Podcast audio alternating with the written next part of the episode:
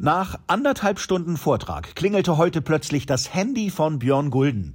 Der neue Adidas-Chef sprach gerade über die Probleme der 9000 Adidas-Stores in China und ihre viel zu hohen Lagerbestände. Da wollte er nicht gestört werden, auch nicht von seiner Frau. It's my wife. Can you switch it off? Ähm, Könnt ihr meine Frau bitte wegdrücken, wies der Norweger seine Assistenten an. Dabei hatte er kurz zuvor noch den heutigen Weltfrauentag beschworen. Guldens Frau wird ihren Mann in den nächsten Monaten wahrscheinlich selten ans Handy kriegen. Die Probleme bei Adidas sind so groß, dass der ehemalige Puma-Chef viel Zeit auf dem Adidas Campus in Herzogenaurach verbringen wird.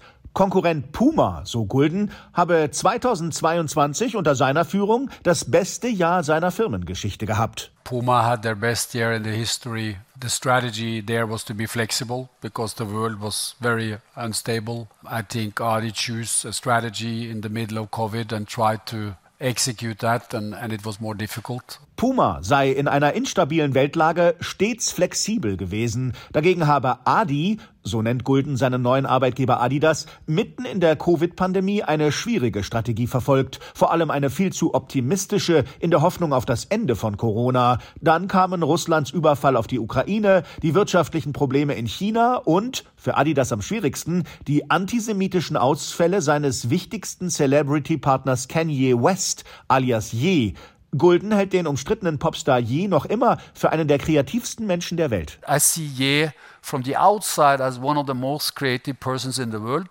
And I would say that Adi, together with him, the way they built the business, it was a fantastic combination. Unfortunately, it's now lost. Die Zusammenarbeit von Adidas und Yi bei der Schuhmarke Jeezy sei fantastisch gewesen. Nun sei sie leider zu Ende gegangen und Gulden muss die Scherben aufkehren, muss das angeschlagene Markenimage von Adidas verbessern, muss erklären, wie Adidas die rund 1,2 Milliarden Euro Umsatz mit Jeezy kompensieren will und er muss entscheiden, was mit den Millionen von Jeezy Schuhen passieren soll, die sich nun in den Adidas Adidas Lagerhäusern stauen? Verkaufen oder vernichten? The decision what we're going to do with it is not taken because there is so many variables. If we decide to destroy it, which is an alternative, the question is what do you destroy it too? I mean, there's many ways, there's many different products. Um, because if you just burn it, then of course that's a sustainability issue. Er habe noch keine Entscheidung getroffen, sagt Gulden. Wenn man die Schuhe vernichte, müsse man sie recyceln, denn Verbrennen komme aus Umweltschutzgründen nicht in Betracht. Adidas hat im vergangenen Jahr drei Gewinnwarnungen aussprechen müssen. Der Umsatz ist eingebrochen, in China um sagenhafte 36 Prozent.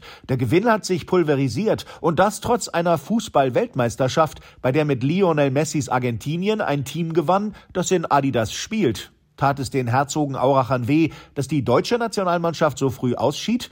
Der Norweger schüttelt den Kopf. Adidas sei schon lange kein deutsches Unternehmen mehr. 90 Prozent seiner Mitarbeiter seien international, der Konzern eine Weltmarke, auch wenn Deutsche das gern anders hätten. I know that you guys would like us to be a German company. We're not. We're a global company. It's not a German company anymore who exports. Those days are gone. Für die Zukunft verspricht Gulden neue Produktinnovationen bei Adidas, ein aufpoliertes Image und ein besseres Gleichgewicht zwischen Sport und Lifestyle. 2023 werde nochmal ein schwieriges Jahr, aber mittelfristig werde es aufwärts gehen.